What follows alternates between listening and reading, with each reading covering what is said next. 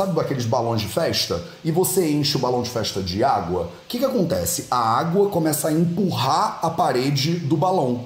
Como a parede do balão é elástica, o que, que a parede do balão ela faz? Ela se expande, não é isso? Por que, que a parede do balão se expandiu? Porque você está enchendo o balão de água. Quanto mais água você coloca dentro do balão, mais pressão, né? É muita molécula junta, elas tentam se expandir e elas empurram as paredes. Você quer ter mais saúde? Gente, não tem segredo.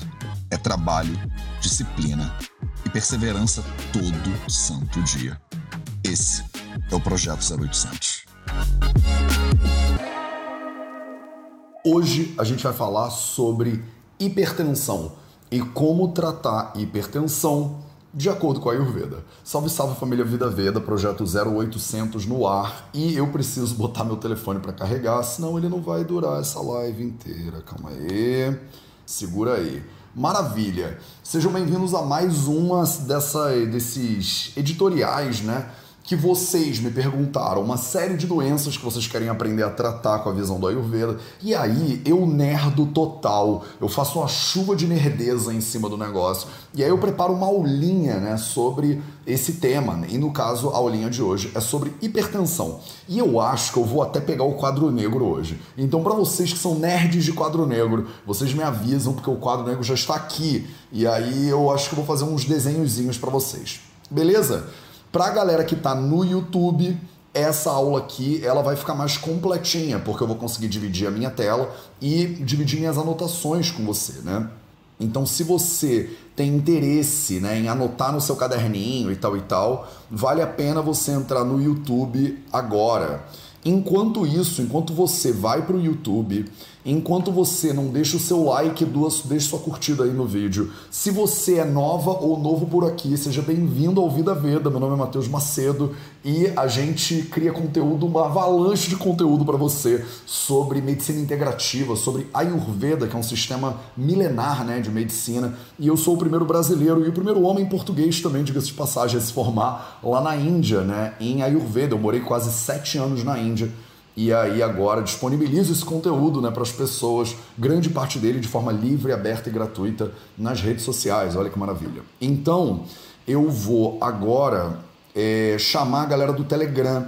Enquanto eu chamo a galera do Telegram, essa é a hora que você tem dois minutinhos para você compartilhar no Instagram com a tua galera que pode se beneficiar disso aqui. De repente você conhece pessoas que sofrem com hipertensão e poderiam se beneficiar desse conteúdo, né? melhorar as suas saúdes e tal. Se você está no YouTube, já deixa a sua curtida, já, se quiser, larga um comentário aí nos comentários. Se você sofre de hipertensão ou se você tem um interesse específico nisso, porque seu pai, sua mãe, sua tia, sua família tem hipertensão, então, me deixa aí nos comentários também, para eu já saber, né? Porque eu já fico meio que orientando também a live para tentar te servir, gerar mais valor possível para sua vida. Não faz pergunta ao longo da live, porque eu não vou conseguir ler e parar para responder, mas no final eu vou abrir cinco minutinhos para gente tirar as dúvidas. Então, vou só divulgar aqui no canal do Vida Vida no Telegram. Tô ao vivo falando sobre hipertensão. Hipertensão. Bora, formiguinhas de fogo. Maravilha. Enquanto eu divulgo aqui e chamo a galera, você divulga aí e chama a galera. Eu faço esse conteúdo de maneira totalmente gratuita para você, né? Então, o mínimo, né, que eu te peço é para você deixa sua curtida aí e compartilha essa parada com geral, porque isso pode beneficiar alguém e sei lá, né, vai que a pessoa tá precisando muito de receber esse conteúdo hoje e isso pode mudar a alimentação dela, pode mudar a vida dela de alguma maneira eu recebo muitas mensagens de vocês dizendo que, cara, eu assisti uma live do Vida Veda e transformou a minha saúde mesmo, melhorou a minha saúde de uma maneira muito radical. Inclusive, se você quiser agora, né, compartilhar isso aí nos comentários, conta para as pessoas que estão aqui agora se você se beneficiou do conteúdo do Vida Veda de alguma maneira, porque isso pode também estimular outras pessoas. Eu não sei se você sabe, mas o exemplo é o poder. No momento que você compartilha o teu exemplo com os outros, as pessoas às vezes se motivam, né? E falam, caraca, tantas pessoas se beneficiam disso, então de repente eu também posso, né? Porque às vezes a pessoa me conhece e fala, cara, o Matheus morou sete anos na Índia, o maluco não conta, né? Esses caras doidos aí do mundo. É, mas não, isso eu, eu, tenho pacientes de mais de 80 anos, tenho pacientes de, de menos de 20 anos que aprendem né, com conteúdo ayurvédico, aplicam isso na saúde delas, melhoram seus quatro pilares da saúde, né, a alimentação, o movimento, o sono e o silêncio, a gente vai falar mais deles daqui a pouquinho, e é, transformam a sua vida, né, de certa maneira. Então, Lise Bressan, por exemplo, está falando, Vida Vida tem transformado a minha vida desde 2018, olha que coisa linda. Então, e de maneira assim, até gratuita, né? A Nutri, Nutri Talita Toso Tatoso tá dizendo, eu tô no Fundamentos e sempre acompanho as lives, tem me ajudado muito. Tá vendo? A Bru tá dizendo, melhorou meus hábitos e a minha qualidade de vida. Então é isso aí, assim, é, a minha ideia, ou a nossa missão no VV é exatamente essa, né? É poder gerar conteúdo de valor para você para transformar a sua vida é, da melhor, né, da maneira mais potente possível. Né? Um, a missão do Vida Veda declarada é exponencializar a qualidade de vida de todos os seres vivos. Esse verbo nem existe. Tá? Eu, eu meio que aportuguesei esse verbo para dizer que eu não quero melhorar, na verdade, sua qualidade de vida, eu quero exponencializar. Você já viu uma curva exponencial? Exponencial é um negócio que vai aumentando e quando mais vai aumentando, mais vai aumentando. Então a ideia é essa, tá? Se eu posso ajudar você de alguma maneira, se eu posso te servir de alguma maneira, pega isso agora e ajuda outras pessoas, e serve outras pessoas e compartilha com outras pessoas. Carla Nogueira está dizendo que é hipertensa, então vamos falar sobre a sua hipertensão um pouquinho hoje e eu espero que isso possa te ajudar. Beleza? Thalita tá dizendo seu contato tudo vira um texto. Ai que lindo, adoro. Quando vocês quiserem compartilhar é, com a gente né, a sua, a, sua, história de melhora ou seu depoimento do Vida Veda, pode mandar pra gente, manda por DM, manda por comentário no YouTube, manda por, é, é, sei lá, por é, e-mail, né? Entra lá no nosso site que tem lá um negocinho pra você completar né, e tal, fica à vontade, porque a gente está aqui realmente para servir você, né? Essa é a minha ideia. Então agora aqui no YouTube, pelo menos, eu vou dividir a minha tela e daqui a pouco eu volto com o meu quadro negro, porque eu quero desenhar hoje, tá? Eu quero desenhar. Então vamos lá. Eu tenho é, sete tópicos para tratar com vocês na aula de hoje. A galera que está no Insta não vai ver a minha tela, mas não tem problema, tá? Se você quiser só ficar ouvindo aí no conforto do seu sofá, tá tudo certo também. Mas a galera do YouTube agora já tá vendo a minha tela e eu vou fazer anotações, eu vou dar uma nerdada aqui, é uma nerdada boa, né? Então, é, na aula de hoje, se tudo der certo, que vai durar uma hora, então, né? É, eu vou falar para você, número um, o que, que é hipertensão e qual é o órgão né, responsável pela hipertensão, pela hipertensão. Quer dizer, é, hipertensão é problema de quê, Matheus? Né? É problema no cérebro? É problema no coração? Né? O que, que é esse negócio? Vamos falar sobre isso. É, em segundo, eu vou falar sobre hipertensão primária e hipertensão secundária, rapidinho, né? Só para você saber que, que tem uma complexidadezinha aí, né? A gente não pode deixar de falar das complexidades naturais da vida.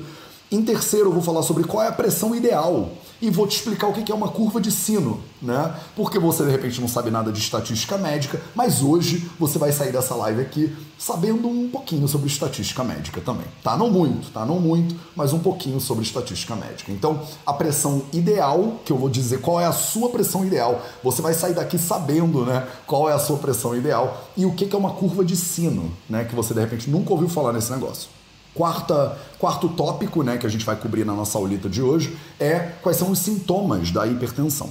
Né? Então vamos falar o que, que acontece quando a pessoa tem hipertensão. E aí que a gente consegue fazer uma transição da perspectiva moderna, que é a hipertensão, e para a perspectiva ayurvédica, que não tem né, esse negócio de hipertensão na perspectiva ayurvédica. Então a gente vai fazer uma ponte por meio dos sintomas, né, do quadro sintomatológico, espero que isso seja uma palavra em português, é, que você pode ter quando você tem hipertensão. Em quinto lugar, então, aí eu boto a nossa toquinha e eu entro de cabeça no Ayurveda e eu falo sobre circulação e Apana Vayu e principalmente Viana Vayu, que é o nosso cara aqui, né? A gente tem que falar do Prana, do Dana, do Viana, do Apana e do Samana, mas eu não vou ter tempo de falar de todos esses cinco caras. A gente vai focar mais no Viana, tá? O Apana tem um papel importante para desempenhar aí, mas eu vou focar mais no Viana também. É, em sexto lugar, eu vou te falar então, e aí, agora que já vimos a hipertensão na perspectiva moderna e na perspectiva ayurvédica, como é que trata esse negócio? É, hipertensão tem cura? Eu preciso tomar remédio para sempre? Por que, que você toma remédio, né? Por que, que você toma alguma coisa que termina com olol, né? Lolol? Por que, que você toma remédio para hipertensão? E você precisa tomar isso para sempre ou esse troço tem cura? E no final, como é típico desse tipo de é, aulinha, eu vou te fazer um convite, né? Eu vou te pedir a permissão logo de agora, né? Se você tiver ok pra, é, com isso, eu espero que sim. Eu quero te fazer um convite para você poder aprofundar ainda mais esse conhecimento mais para frente. Então, vamos que. Tá todo mundo junto? Maravilha. Então, vamos que vamos. O que, que é a hipertensão e qual é o órgão responsável? Vamos começar do iníciozinho, né? O que, que é a hiper, hiper... Gente, eu tô travando com hipertensão aqui hoje. O que, que é a hipertensão e qual é o órgão responsável? Então, a hipertensão, ela é, é... Ela não é, tipo assim, não tem um órgão responsável, né? Então, isso aqui é uma pergunta como é que a gente fala isso em português? É tipo uma pegadinha, né? É uma tricky question. A hipertensão é assim. Ela é uma doença normalmente de longo prazo, uma doença que normalmente ela é, tem um quadro crônico. Não é que você tem um pico de pressão, você mediu a sua pressão sanguínea e aí deu alto, aí você fala, sou hipertensa, né? Sou hipertenso, né? Não é isso, tá? Durante um período sustentado né, de tempo, durante um período longo de tempo, você manteve é, um número elevado de tensão é, arterial, né, de pressão arterial. Então a gente normalmente mede a pressão arterial com o que a gente chama de sístole e diástole, né? Que são movimentos. Eu não vou entrar aqui em fisiologia é, cardíaca. Depois eu chamo a Tati, se vocês quiserem, que é uma cardio é, aluna minha e que trabalha com a gente também no VV para te dar uma aula, se você quiser, de, de, de, batimentos cardíacos, de como funciona, dos átrios e ventrículos e tal e tal. A gente não precisa disso para esse objetivo de hoje aqui. Mas quando você tem uma pressão né, alta, sustentada ao longo de um período longo de tempo, a gente chama isso de um quadro de hipertensão. Então não adianta você mediu a pressão uma vez e acha que está hipertensa e que acabou, né, Matheus? Acabou, preciso tomar remédio. Não é assim que funciona, tá? Então a hipertensão, ela via de regra, ela é um processo crônico. Estou anotando aqui. Ela é um processo crônico, quer dizer, crônico se vem de cronos, né? Cronos, que significa tempo. Isso significa que você tem que ter essa, essa alteração né, na sua pressão arterial para cima, normalmente, porque é hipertensão, né, durante um período longo de tempo. Agora, qual é o órgão né, então responsável por isso? Não tem órgão responsável. Tem muitos, na verdade, órgãos responsáveis. Não tem órgão, não tem um órgão responsável. Porque muitas vezes as pessoas ficam com essa dúvida, né? Ah, Matheus, eu tô com um problema no fígado, eu tô com um problema no pulmão, eu tô com um problema no rim, eu tô com um problema no cérebro, né? Então a gente consegue localizar é, o, o, a causa né, do problema sim, né? Tipo, é um órgão que está lá doente. E a hipertensão não é assim, né? A hipertensão é um complexo de funcionamentos do corpo que envolve, por exemplo, os rins, que envolve os batimentos cardíacos, que envolve, inclusive, o teu funcionamento neurológico. Então, a hipertensão, ela na verdade, ela deriva deriva de alterações sistêmicas. Devira não, né? Devira não, deriva. Pronto, de alterações sistêmicas. Então, você tem que olhar o corpo como um todo. E aí eu quero parar um pouquinho, eu vou desdividir a minha tela com vocês que estão no YouTube durante um segundo e a gente vai pegar o quadro negro né? Ele está em branco hoje, então vocês me, me, me, tenham paciência comigo porque eu vou desenhar, tá? Então, o que, que é hipertensão de um ponto de vista físico, né? Imagina que você tem uma, uma, uma artéria, vai, por exemplo. Você tem uma artéria aqui, né? A artéria é como se fosse um tubinho, tá? E dentro desse tubinho, deixa eu pegar em vermelho, dentro desse tubinho passa o sangue da pessoa, né? Então imagina que dentro desse tubinho passa o sangue da pessoa. Isso aqui que eu vou falar agora para vocês não tem tanto a ver com Ayurveda nem com, tanto com medicina, é mais mecânica dos fluidos, né? Então, o que, que acontece? Quando você tem um sistema fechado com um líquido dentro dele, tem duas maneiras de você aumentar a pressão. O que, que é a pressão? Né? A pressão é a força que esse líquido exerce sobre as paredes do recipiente, digamos assim. Faz sentido? No momento que você tem é, uma, uma bexiga, por exemplo, sabe aqueles balões de festa? E você enche o balão de festa de água, o que, que acontece? A água começa a empurrar a parede do balão. Como a parede do balão ela é elástica, o que, que a parede do balão ela faz? Ela se expande, não é isso? Por que, que a parede do balão se expandiu? Porque você está enchendo o balão de água. Quanto mais água você coloca dentro do balão, mais pressão, né? É muita molécula junta, elas tentam se expandir e elas empurram as paredes. Então tem duas coisas que podem acontecer para você aumentar a pressão. Ou você aumenta a quantidade de fluido, se você aumenta muito a quantidade de líquido né, dentro desse, desse recipiente, a, a quantidade de líquido aumentando, ela começa a empurrar a parede do recipiente para fora. Então, se tem muito líquido dentro do recipiente, ele empurra a parede do recipiente para fora. Essa empurrada aumenta o quê? Aumenta a pressão. Entende? É isso. Né? Você pede para alguém te apertar né, nas costas. Ah, tô com uma dor aqui no pescoço, aperta aqui. A pessoa aperta e fala: não, faz mais pressão. Não é isso? O que é pressão? Você está botando força né, no contra alguma alguma alguma parede de alguma coisa, né? Então, o líquido aumentando de quantidade, ele aumenta a pressão na parede da artéria. A gente mede essa pressão em vários lugares diferentes possíveis do corpo, mas a maioria de vocês conhece aquela tirada de pressão no braço, né? Então você tem um aumento do fluido dentro do, do, do, do, da artéria, por exemplo, e esse fluido empurra a parede da artéria para fora. Isso é uma opção, mas não é a única opção. Vamos botar a segunda opção aqui, ó. Mesma artéria, menos fluido. E aí me digam aí nos comentários. O primeiro caso é tem dois casos que eu falei que pode aumentar a pressão. O primeiro caso é o aumento do fluido dentro, no caso aqui das artérias. Quando aumenta o fluido, o fluido aperta a parede das artérias para fora. Qual é o segundo caso que é esse aqui que é possível? Eu quero ver vocês me responderem, senão eu fico aqui falando sozinho. Não dá. Qual é a segunda possibilidade? Vou deixar aqui o quadro para vocês. Ou o fluido aumenta e empurra a parede para fora, ou o que, que pode acontecer para aumentar a pressão? Porque se nada acontecer, tá tudo certo, tá ligado? Tá tudo certo. Ah, tô vivendo aqui minha vida e o fluido nem aumentou, então tá tudo maravilhoso. O que, que pode acontecer também para aumentar a pressão aqui dentro? A Alex Batista está dizendo muito sal, não é isso. Marley Stott disse obstrução, não é isso. Ateromas, não. Calma, gente, volta do. Vocês estão indo no. Ah, é porque eu comi McDonald's, não é isso pensa, pensa com o que eu estou falando aqui. Ou você aumenta o fluido dentro da artéria e aí o fluido aperta a artéria para fora. Como é que a pressão pode aumentar se o fluido não aumenta? A Isadora Tenório matou. A veia, entre aspas, que não é a veia, diminuir é isso. Marli Fornazzari disse diminuir o espaço entre as paredes. Maravilha, Elise Bressan matou. Não tem a ver com nervosismo, a gente está falando de física agora. Então o que, que também pode acontecer? O que pode acontecer é a parede diminuir. Então imagina que se a parede diminuir, você vai aumentar a pressão, não é?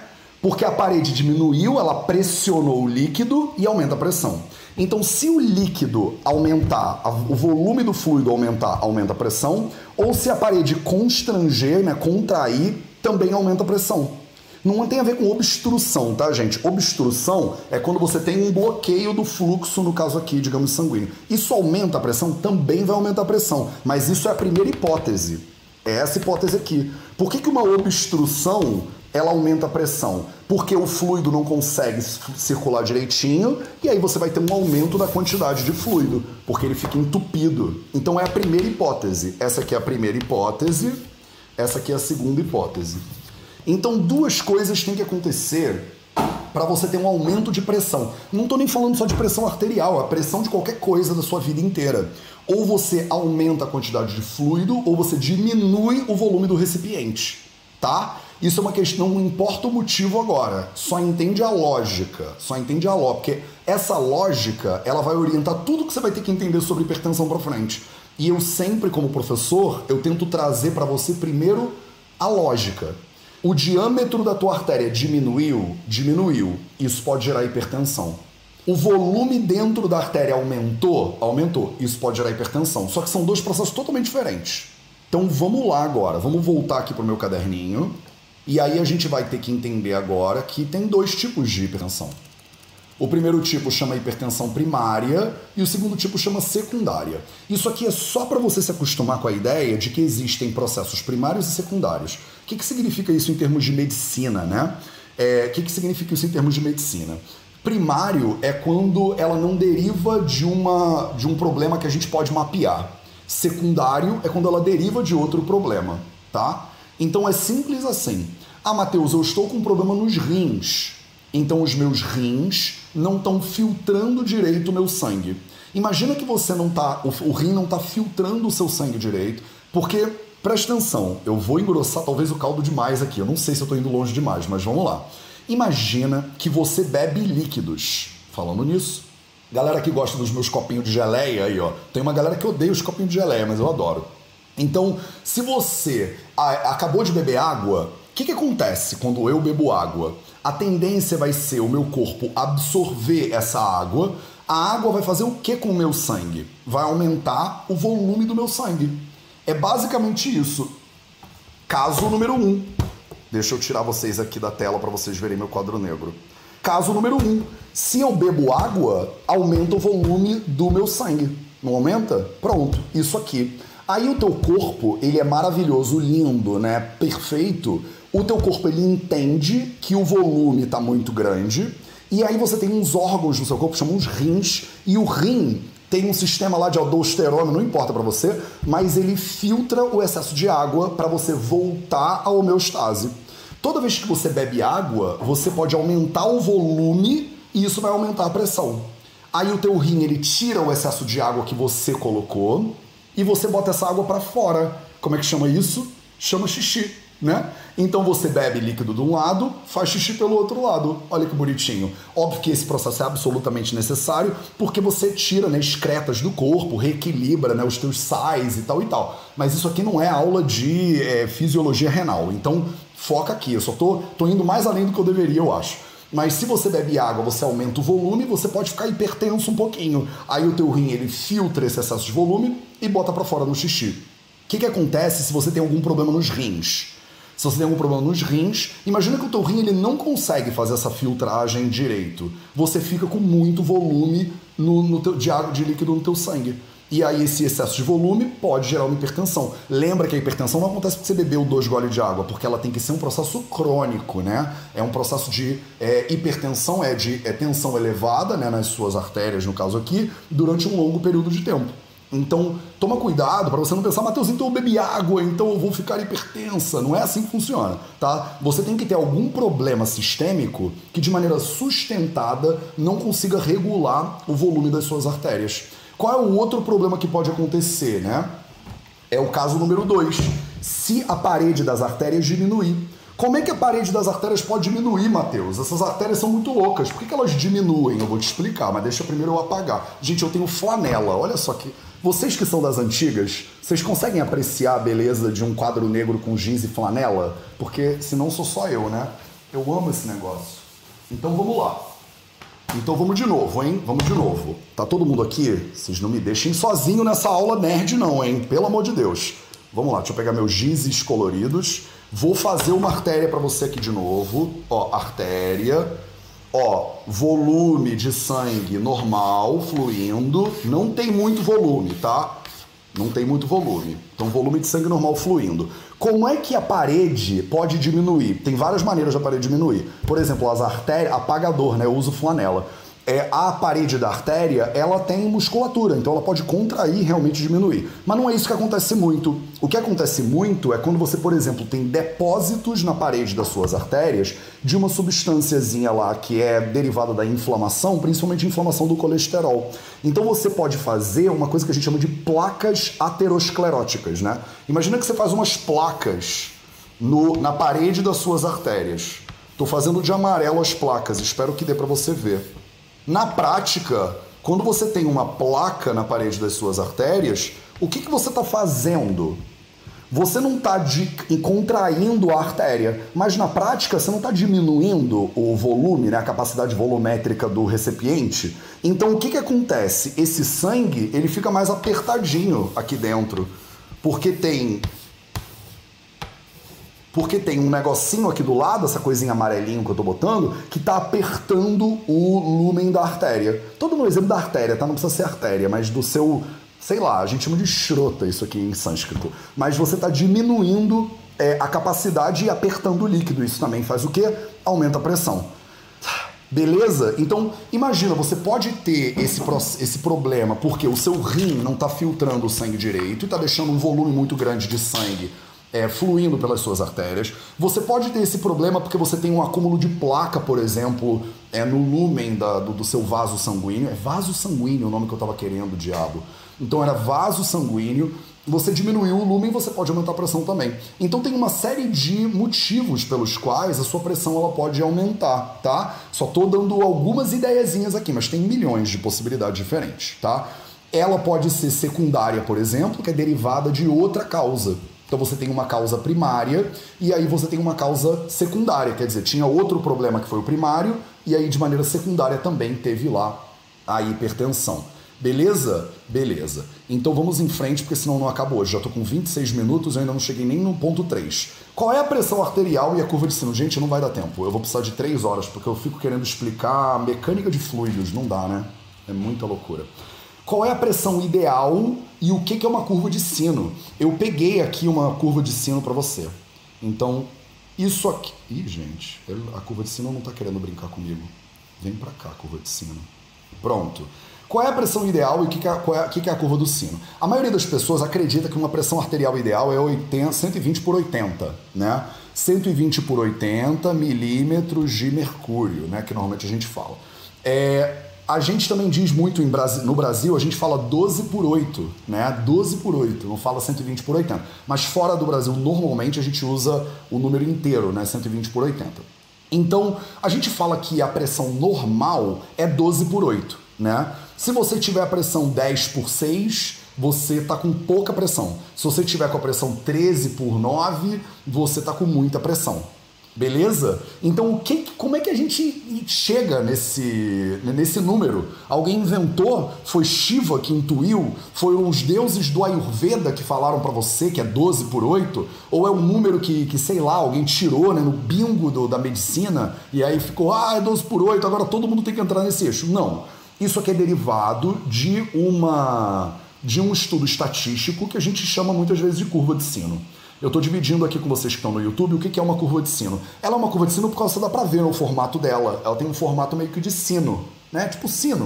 Eu não sei se vocês conhecem sino, né? Ninguém usa mais sino hoje em dia. Mas sabe sino? Tem aquele formato assim que ela, a boca é mais larga e vai afinando para o topo.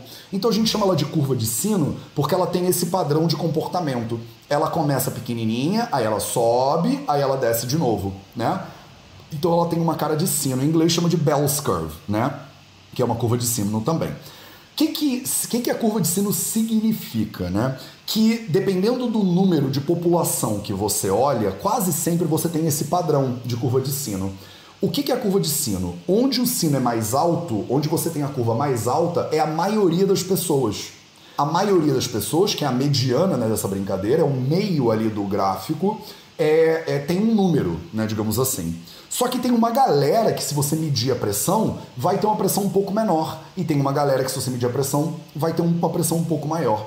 Então tem uma, um desvio estatístico que é absolutamente natural. Se você pegar uma população de mil pessoas, vão ter, sei lá, 70 pessoas que vão ter a pressão por volta do 12 por 8, 120 por 80, mas vai ter uma galera que vai ter umas 100 pessoas, sei lá, que vão ter a pressão bem mais baixa tipo 9 por 6, sei lá, 90 por 60.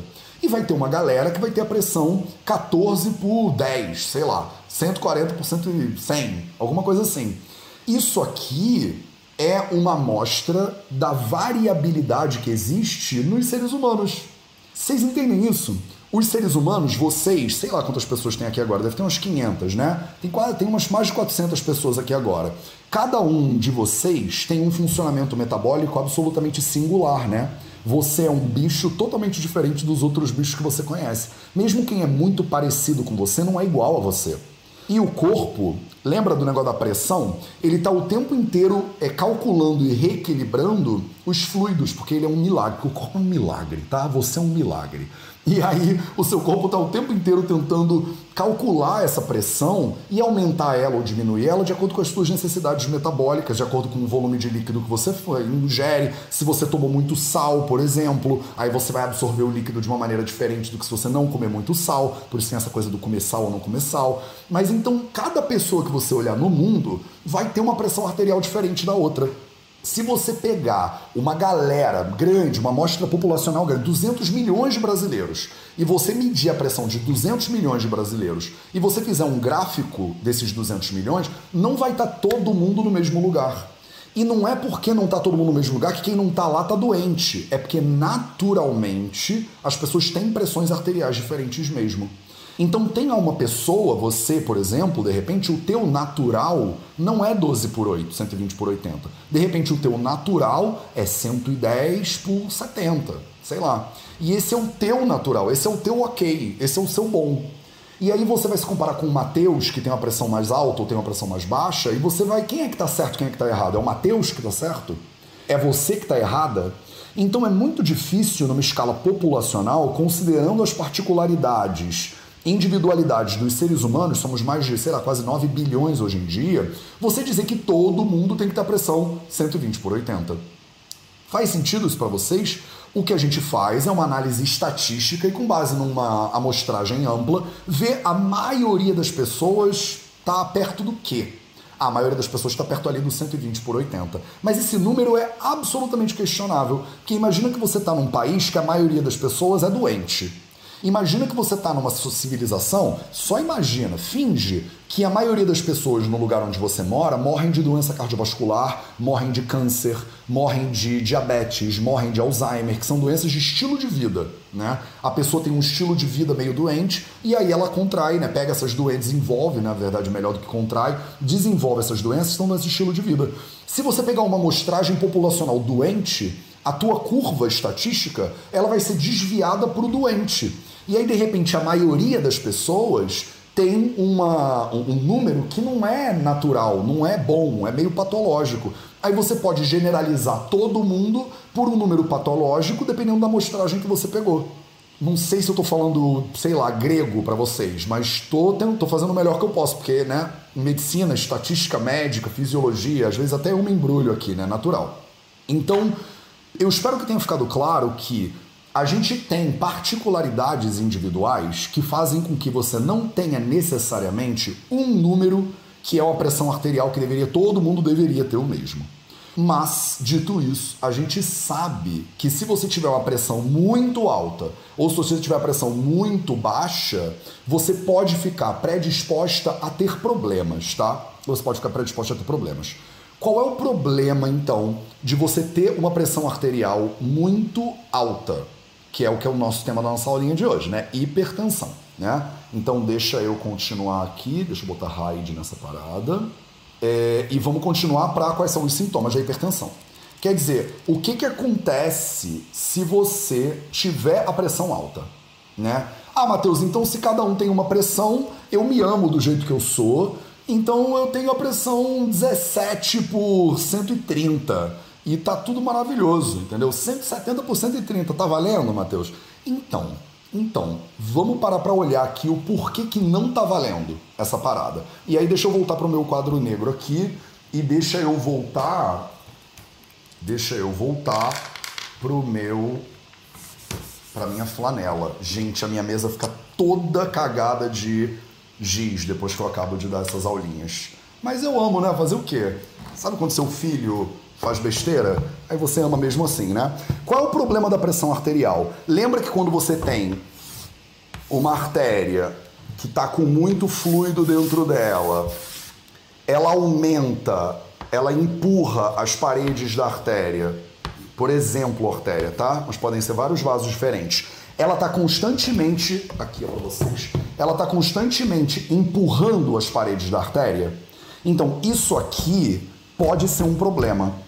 Porque dependendo da artéria, você pode bagunçar a artéria. Imagina que você pega um balão de festa, de festa, né? Uma, como fala, é balão isso? Acho que é balão, né? Uma bexiga, acho que é bexiga. Uma bexiga de festa e você sopra, sopra, sopra, sopra, sopra, sopra, você aumenta a pressão dentro dela. Sopra, sopra, sopra, sopra, sopra. Chega uma hora que a parede dela, por mais elástica que seja, faz o quê? Estoura na sua cara, não é isso? A hipertensão tem esse problema também.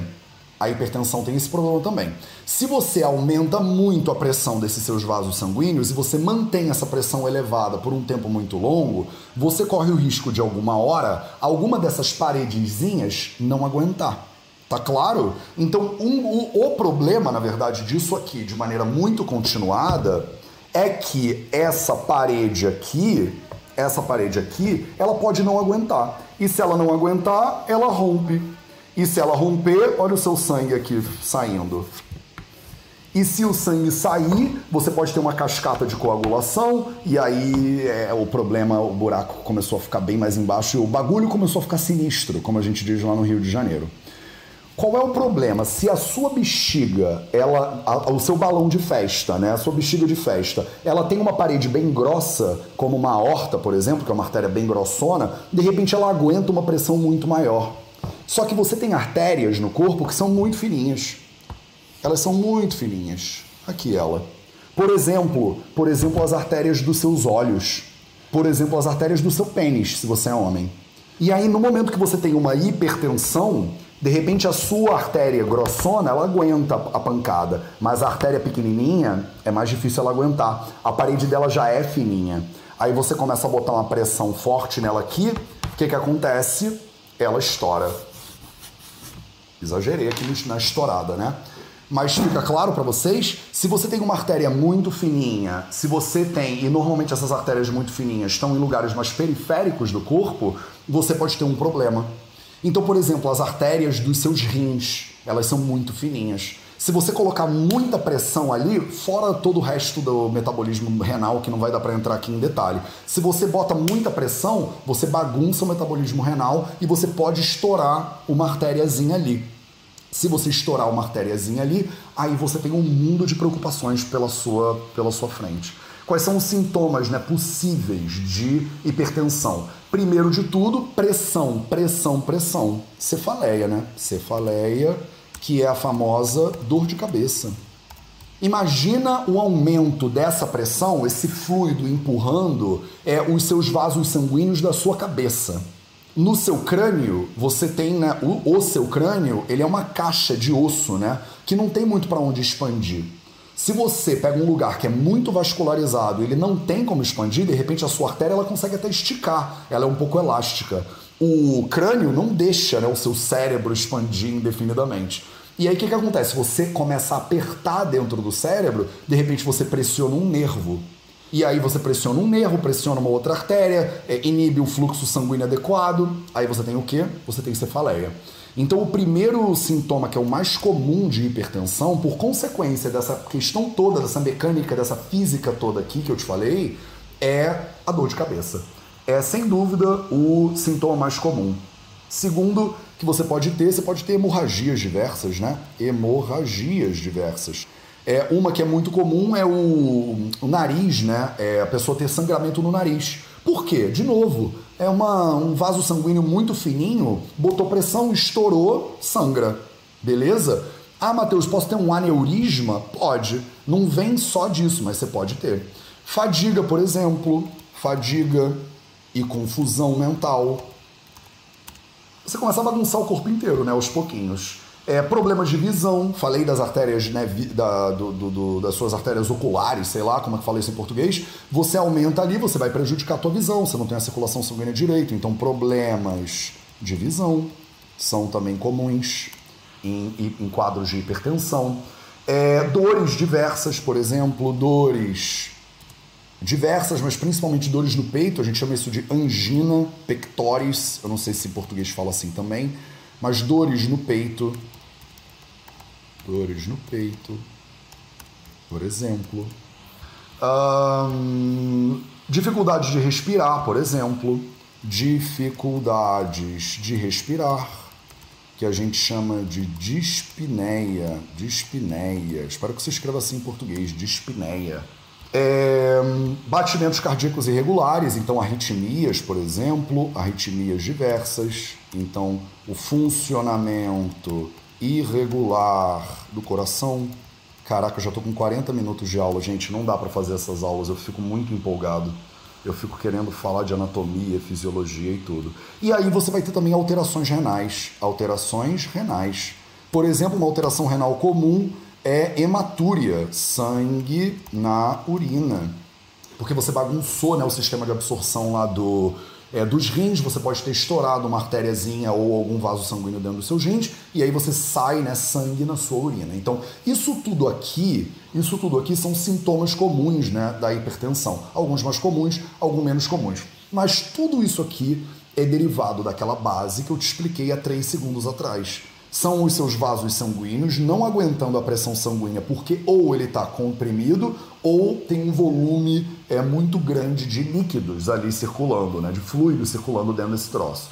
Espero que isso esteja claro, mas de repente esse é o tipo de aula que vale a pena você ver umas duas, três vezes, né? Ela fica disponível para vocês é no YouTube durante acho que uma semana ou duas semanas e depois a gente bota ela exclusiva para a galera que é da comunidade do Vida Veda. É, beleza, então, Mateus, e o que, que o Ayurveda tem a ver com essa parada? Então, o que o Ayurveda tem a ver com essa parada é que a circulação sanguínea e a pressão sanguínea, então a circulação, circulação sanguínea, de acordo com a Ayurveda, é função de Viana Vaio, de Viana Vaio, que é Vata Dosha. Vata Dosha. Então, o Vata, nosso querido Vata, sempre o Vata, ou quase sempre o Vata, ele é, ele é responsável por essa questão da circulação, porque o vata é o princípio de movimento dentro do corpo, né? Então tudo que circula e se mexe tem a ver com vata dosha. E aí, Mateus, o que, que tem a ver cefaleia com vata? Tem tudo a ver. Se você olhar o Ashtanga Hridayam Sutrasthana capítulo 11, por exemplo, ele fala né, das funções de vata, desequilíbrios de vata e as dores shula em sânscrito. Shula, shula significa dor em sânscrito, é uma manifestação de vata agravado. Problemas renais, problemas renais são apanavaio, vata, apanavaio desequilibrado pode gerar problemas renais. Por exemplo, gente, eu não queria que o quadro fosse para lá. Vou dar um enter aqui. Pronto. Apanavaio desequilibrado pode gerar problemas renais, por exemplo, é, vamos voltar aqui para cima. Dores no peito, por exemplo, também sintoma clássico de apanavaio. Fadiga, confusão, sintoma clássico de vata agravado. Hemorragias e problemas de visão, Matheus. Isso aí não é tanto vata, é? Não, não é tanto vata, vou chegar lá. Mas e dificuldade para respirar ou dispneia? A gente chama isso de schwassa, né? Schwassa totalmente tem uma base em vata gravado. Ah, Matheus, e arritmias? Viana Vaio tem uma base de vata gravado. Alterações renais, já falei. Mas e os problemas de visão e as hemorragias? Problemas de visão também são considerados problemas de vata gravado, porque o vata ele rege o bom funcionamento dos seus índrias, dos seus órgãos dos sentidos. Mas as hemorragias e a visão, de forma também mais estrita, também tem a ver com pita dosha.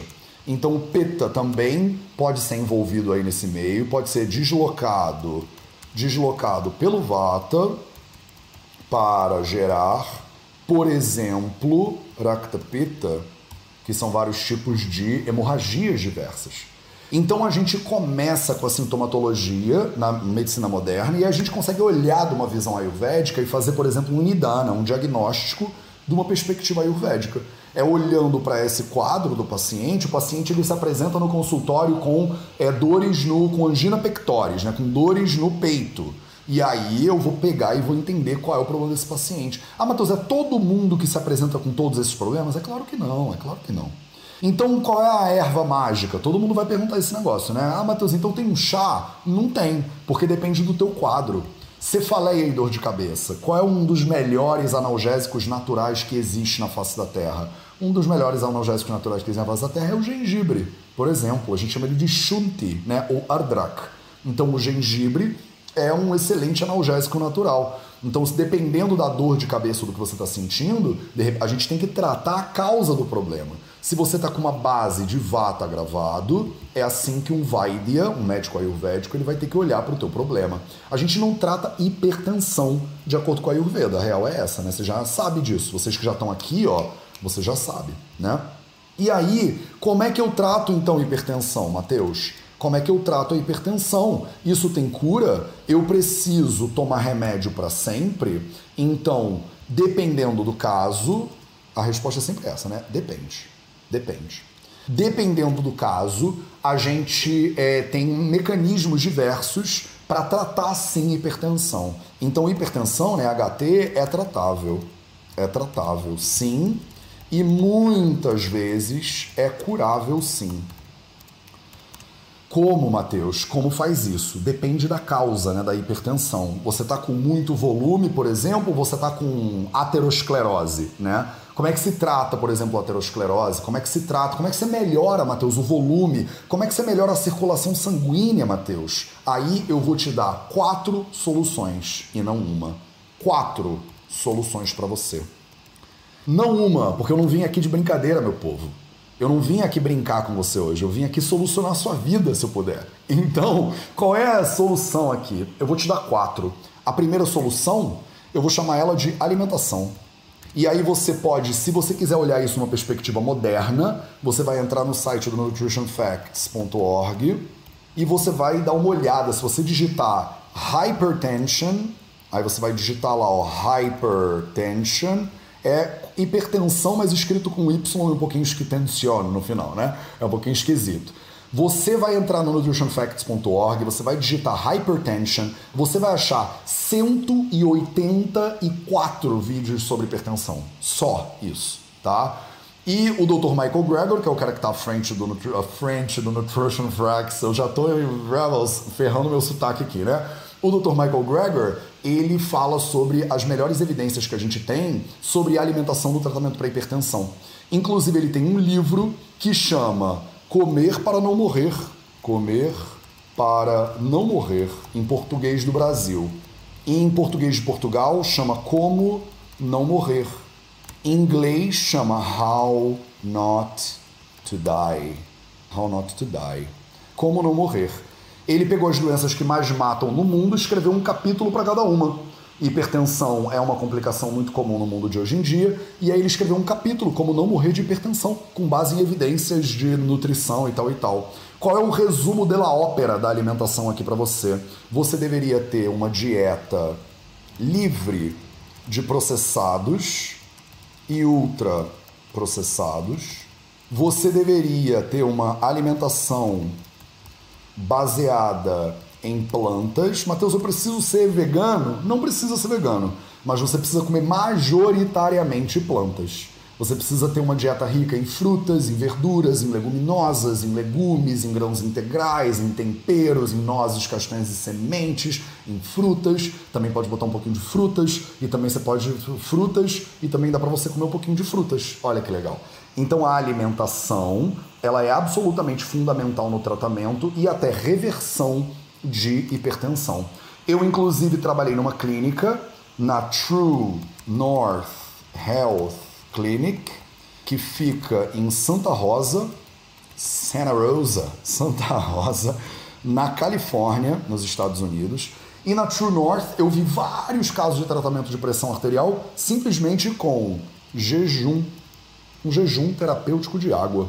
A gente melhora a alimentação da pessoa, dá uma zerada no placar dela e aí você melhora o problema de hipertensão. A pessoa estava lá tomando um Zalerolol da vida, o Zalerolol da vida, e aí ela sai livre dos remédios. Inclusive, a gente acompanha o paciente seis meses depois, um ano depois, e ele não tem reincidência nem recaída, considerando que ele manteve a alimentação dele em dia. Olha que coisa linda. Então, a alimentação é um importante, é uma ferramenta fundamental no tratamento da hipertensão.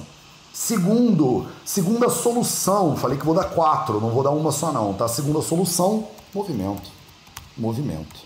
Então, no mínimo, no mínimo 30 minutos por dia de movimento. Ah, Matheus, mas eu não gosto de atividade física. Eu não gosto de fazer academia. Eu não gosto de personal trainer. Eu não gosto de tirar foto no espelho. Eu não gosto de fazer agachamento. Eu não gosto de suplementação com ferro, né? Então você é, não precisa fazer academia. Você gosta de dançar? Ah, eu adoro dançar. Então vai dançar. Ah, mas eu não gosto de dançar, mas eu gosto de jiu-jitsu. Maravilhoso.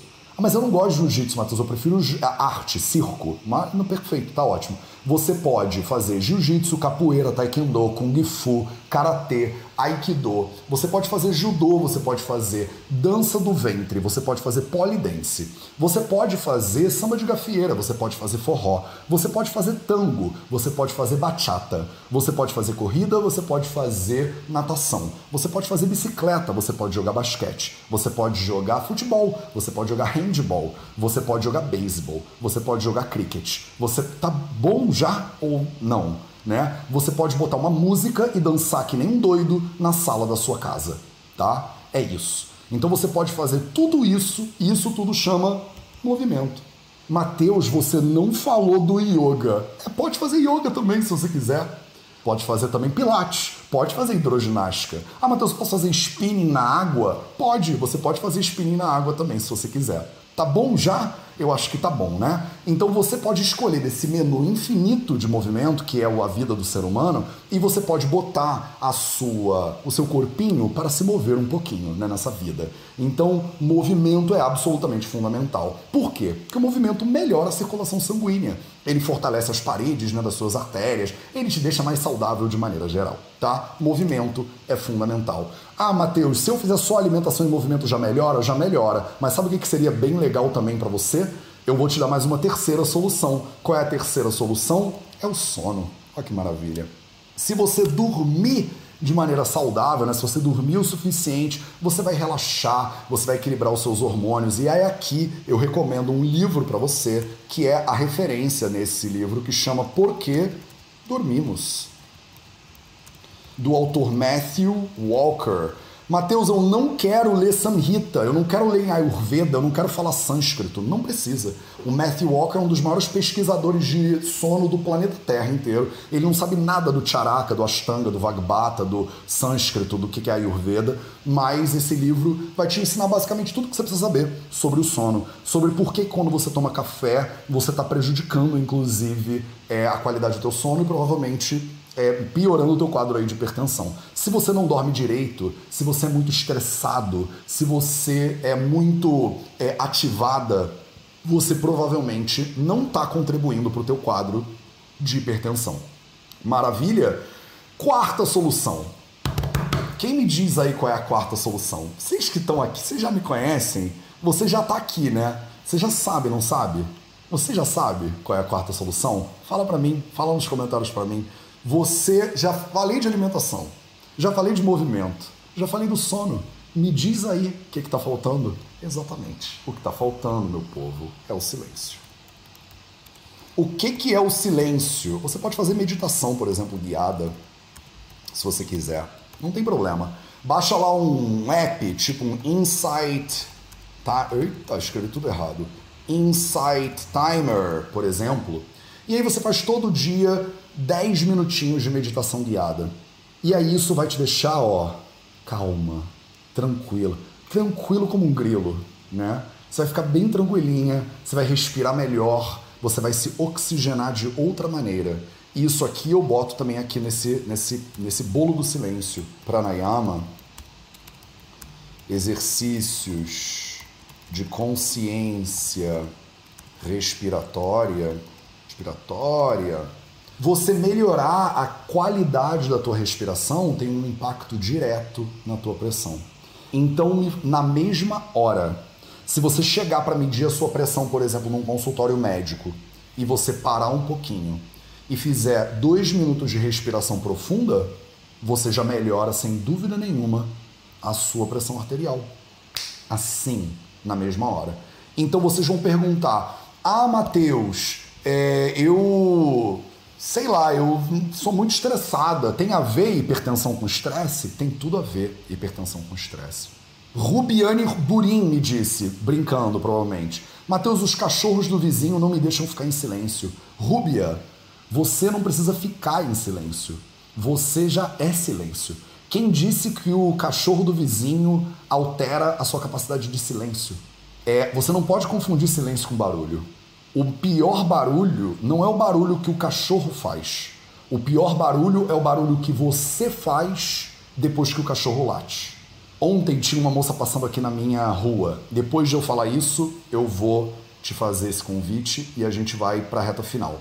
Então, as quatro soluções são os quatro pilares da saúde: quatro pilares. Ontem estava passando aqui na rua uma moça com um cachorro. E eu tô de porta aberta agora, né? Porque os tá muito quente, tá ficando muito quente aqui em Guimarães. E aí eu boto tudo, minha casa fica toda aberta, eu dei sorte que eu aluguei um apartamento que tem janelas imensas, então passa uma brisazinha de vez em quando. E aí passou uma moça com o, um cachorro, e o cachorro tava latindo muito alto. E o cachorro tava latindo, sabe quando o cachorro late? Porque é cachorro e o cachorro late? E aí a dona dele começou a gritar com ele. Eu te confesso que eu até ouvia o cachorro latir, mas eu ouvia muito mais a dona gritando. E aí ela gritou, gritou, gritou, porque ele não fica quieto, porque esse cachorro, não sei o que, mas com sotaque português, né? Que é mais interessante ainda. E aí o cachorro parou de latir, ela continuou gritando. Por que ele realmente não sei o que? Por que esse cachorro isso? Por que o cachorro aquilo? Eu ouvi mais a mulher gritando do que o cachorro gritando. E depois que ele parou, ela continuou gritando. Olha que loucura! Então o maior problema não é o cachorro latir. Porque você não tem como controlar o cachorro, né? O cachorro late, essa é a natureza do cachorro. A mente, ela agita, essa é a natureza da mente. Crianças choram, essa é a natureza das crianças. Mas o que, que você faz com esse barulho externo? Você transforma o barulho externo em barulho interno? Você transforma essa dor em sofrimento? Aí o problema não é do cachorro, aí o problema é seu. E aí esse pilar aqui, ó, ele tá te esperando para você investigar ele um pouquinho. Se você não se aprofunda no pilar do silêncio, você confunde essas coisas. Você acha que porque alguém fez barulho, você não pode estar em silêncio. Quando você estuda o silêncio, você aprende que o seu silêncio independe do barulho externo. Caraca, terminei na filosofia essa live de hoje, hein? Terminei para fechar com a filosofia. Então não sei mais se eu tenho mais nada para falar. Eu só tenho um convite para te fazer. Se você tem interesse nesse tipo de assunto, se você quer se aprofundar em Ayurveda, eu quero te convidar para você fazer o curso Fundamentos do Ayurveda. Fundamentos do Ayurveda, as inscrições para ele estão abertas. Você só precisa ir no vidaveda.org barra fundamentos e se inscrever. O Fundamentos do Ayurveda é um curso muito ágil, muito eficiente. Ele tem 11 horas de duração. Ah, Matheus, eu vou virar terapeuta ayurvédica quando eu acabar o Fundamentos? Não, você não vai virar terapeuta ayurvédica em 11 horas, pelo amor de Deus. Mas o que, que você vai aprender com esse negócio, com esse curso aqui. Você vai aprender uma base sólida de Ayurveda. Isso eu não tenho dúvida. Base sólida de conceitos ayurvédicos. Você tem um, dois módulos nesse curso. O módulo 1, um, que são os fundamentos teóricos, e você tem o módulo 2, módulo 2, que são os fundamentos práticos. Então eu te ensino no Fundamentos do Ayurveda, sem perda de tempo, direto ao ponto, que você precisa saber para você realmente começar a estudar Ayurveda sem perda de tempo e sem confusão. Eu criei esse curso depois de anos estudando e ensinando vocês e vendo os erros que as pessoas cometem o tempo inteiro. Então, muitos estudantes de Ayurveda, eles começam a estudar e ficam anos estudando, mas não tem uma base sólida. Então, esse curso é um curso rápido, eficiente, direto ao ponto, sem perda de tempo, sem blá blá blá. Ele é 100% online, inclusive. Está todo disponível, as inscrições estão abertas. Você pode ir lá e se inscrever nele agora. Você, quando se inscreve nele, eu inclusive te dou acesso aos convidas, inclusive a gente fez dois congressos de Vida Veda de Medicina Integrativa, tem de bônus para você tem 98 palestras do Convida, que é o Congresso Vida Vida de Medicina Integrativa. E ainda mais de tudo, você tem, se eu não me engano, 7 dias de garantia ou 14 dias de garantia, de garantia. Talvez sejam 14 dias de garantia, não sei, acho que são 7, não sei. Mas tem 7 dias de garantia. Isso significa que você tem risco zero para fazer esse negócio. Eu, ó, eu vou te contar isso aqui agora e se você quiser, você vai lá e faz. Você pode se inscrever no curso fazer o curso. Se você não gostar, você pede o dinheiro de volta e eu te devolvo. Então, assim, não tem risco nenhum para você. Você vai lá, se inscreve no curso. Se você não gostar, eu te devolvo o seu dinheiro inteiro. Eu não te pergunto nada. Você aperta um botão, manda um e-mail que a gente devolve. Eu não quero ficar com o seu dinheiro se você achar que o curso é ruim. Vocês que fazem os cursos do Vida Veda, principalmente a galera da comunidade do Vida Veda, são a galera que sustentam esse trabalho. Esse trabalho aqui ele só fica de pé, o Vida Vida só existe. Eu tenho uma equipe de 20 pessoas, a gente cria esse conteúdo todo para você, graças a pessoas incríveis que nem vocês que vão lá e fazem os cursos do Vida Veda e apoiam a gente. Então, por um lado, você apoia a existência do Vida Veda e a gente continua criando conteúdo e tentando ajudar as pessoas, né? E por outro lado, você se beneficia desse conteúdo também, que tá bom pra caramba. Tá muito bem feitinho. Eu fiz com todo carinho, depois de muitos anos pesquisando como ensinar isso da maneira mais direta ao ponto possível. Então vai lá agora, Fundamentos Vida Veda, vidaveda.org barra fundamentos. Eu não posso te recomendar isso mais. Como é que eu sublinho? Assim. Então é isso. Eu vou colocar o link para você aqui no YouTube, nos, na descrição também. Vocês que estão no Instagram, se quiserem, o link vidaveda.org Fundamentos está na nossa bio do Instagram. Você pode ir lá agora conhecer o curso. Ele não tem risco nenhum para você. O que mais que você precisa? O que mais que eu posso fazer por você? Beleza? Então agora eu, feito o convite, eu quero que vocês me façam perguntas. Eu já passei da hora, mas eu não vou sair daqui antes de responder algumas perguntas de vocês. A galera tá botando hashtag Fundamentos aí. Obrigado por vocês que já fazem o Fundamentos e apoiam o nosso trabalho do VV e ainda melhoram o conhecimento de Ayurveda de vocês. Se vocês tiverem dúvidas agora agora sobre o fundamentos ou sobre hipertensão e o tratamento de hipertensão em relação à Ayurveda, eu ainda vou fazer mais cinco minutos de perguntas e respostas. Então, senta o dedo agora, tá? Senta o dedo agora. É, Renata Pacheco Abreu pergunta: Eu tenho aterosclerose, 39 anos, sem sobrepeso, sem álcool, alimentação vegetariana, exercício físico ok, só carga genética. O que pode me ajudar? Renata Pacheco Abreu, um bom profissional de saúde, pode te ajudar. A gente, na perspectiva ayurvédica, não trata só com base nos quatro pilares da saúde. No teu caso, por exemplo, se você já está com os quatro pilares perfeitos, tem uma série de terapias que a gente pode fazer.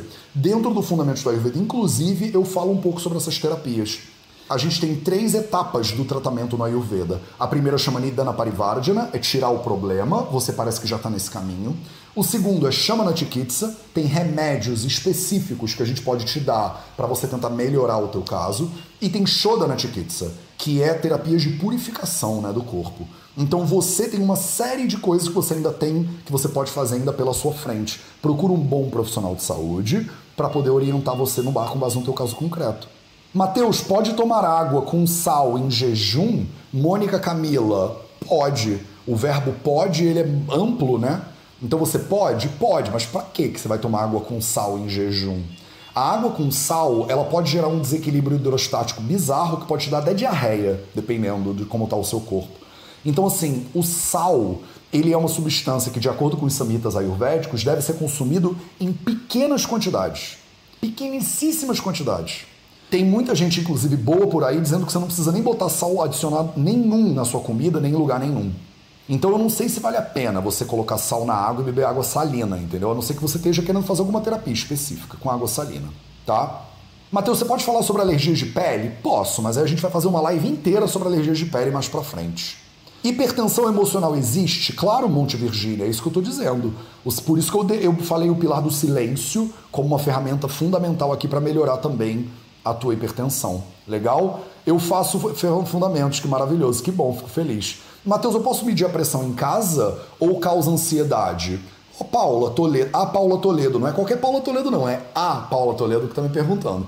Então, ô, Paula, você pode medir a pressão em casa sim, é, e eu não sei se causa ansiedade. Eu meço a minha pressão e não me causa ansiedade nenhuma. Então, depende. Se você fica ansiosa medindo a pressão, aí isso vai afetar a pressão, né? Porque a ansiedade ela afeta a pressão arterial. Hipertensão emocional existe, já falamos sobre isso. É, hipertensão na menopausa, explica? Lourdes Rosato me pergunta, e aí eu te digo, eu te explico, depende do caso, tá? Não existe hipertensão na menopausa. A menopausa não é um fator gerador necessariamente de hipertensão, depende do caso concreto, tá? Deixa eu pegar algumas dúvidas aqui. É, do YouTube. Mateus, quais alterações renais? Eu já falei né, um pouquinho sobre as alterações renais. Uh, Deixa eu ver se tem mais alguma pergunta no YouTube. Mateus, a pressão pode variar ao longo da vida? Pode. Maria Cristina de Holanda Cris me pergunta. Mateus, a pressão pode variar ao longo da vida? Pode. Inclusive, a tendência da tensão arterial é diminuir ao longo da vida. Isso aí é muito interessante, as pessoas erram. Elas pensam que elas estão hipertensas por causa da idade. E a idade não gera hipertensão se você é uma pessoa saudável. À medida que a pessoa vai ficando mais velha, a tendência é a pessoa ficar menos hipertensa, quer dizer, ficar mais hipotensa.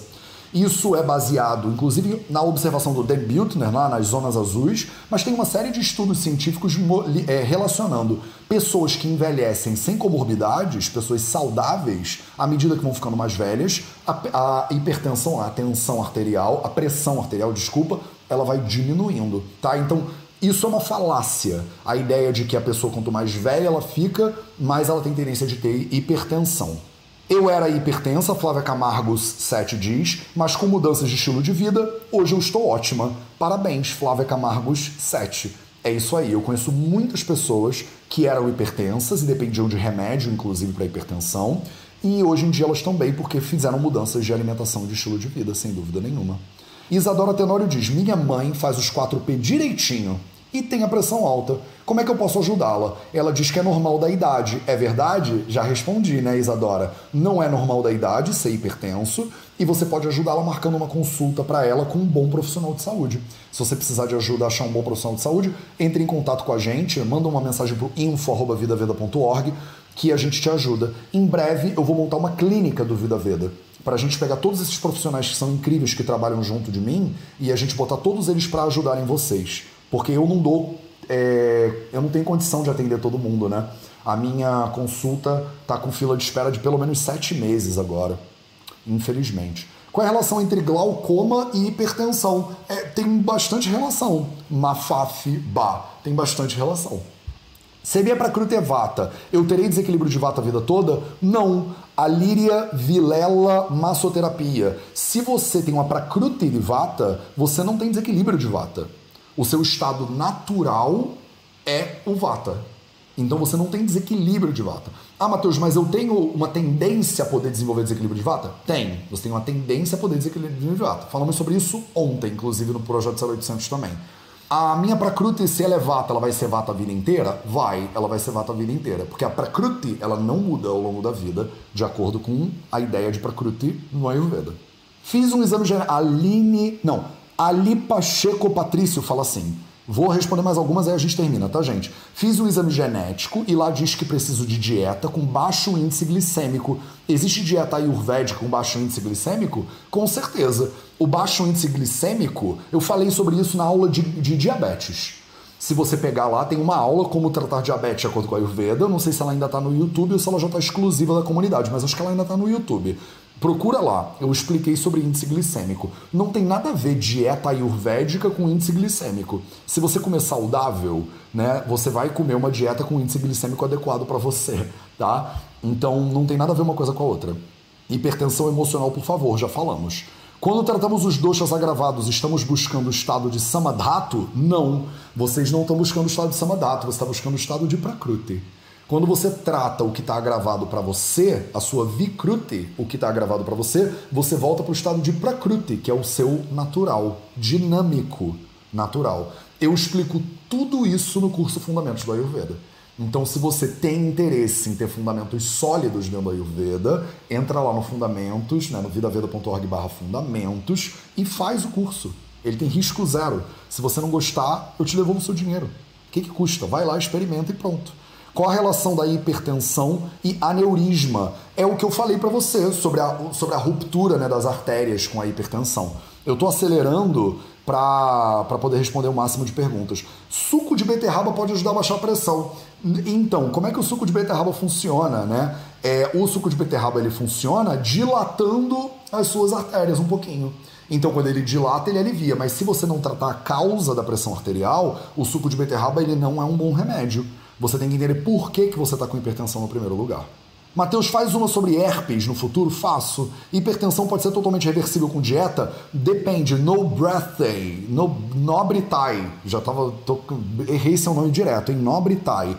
Pode ser totalmente reversível com a dieta? Pode, pode ser. 100% dos casos de hipertensão é reversível com a dieta? Não, não é isso que eu estou dizendo. Mas dependendo do caso, mudando a dieta, pode reverter? Pode. Já cansei de ver caso disso. Tá? Como tratar a apneia, não é aula de, de apneia hoje. Mateus faz a parte 2 sobre pressão baixa. Aí não é parte 2, né? Aí é outro processo inteiro que é hipotensão, é outra coisa, tá? Lascou. não sei o que, não vou conseguir ler todos, é muita mensagem. Matheus faz uma live sobre artrose, faço, mais pra frente, tá? Matheus, você pode falar sobre esofagite? Posso. Pode falar sobre hernia de ato? Posso. É... Crute, pode ter Crute, vata e vicrute vata? Pode. Patrick Pereira me perguntou: pode ter Prakriti Vata e Vikruti Vata? Pode. Você pode ter vindo com uma Prakriti que é Vata, e isso é ok, e você pode estar com desequilíbrio de Vata. Inclusive, isso é muito comum. Tá bom, meus amores? Então acho que tá bom por hoje. Uma hora e dez de live aqui de aula para você. Eu espero que isso tenha gerado muito valor para sua vida. Eu espero que você considere fazer o curso Fundamentos da Ayurveda. Eu fiz ele com todo carinho para você. Um beijo para todo mundo. Esse foi o nosso projeto 0800 de hoje. A gente se vê de novo na segunda-feira para mais um. Não, segunda-feira não. A gente se vê de novo na terça-feira para mais um projeto 0800. Segunda-feira a gente tem o poder das ervas. Beleza? Um beijo para vocês e a gente se vê de novo muito em breve.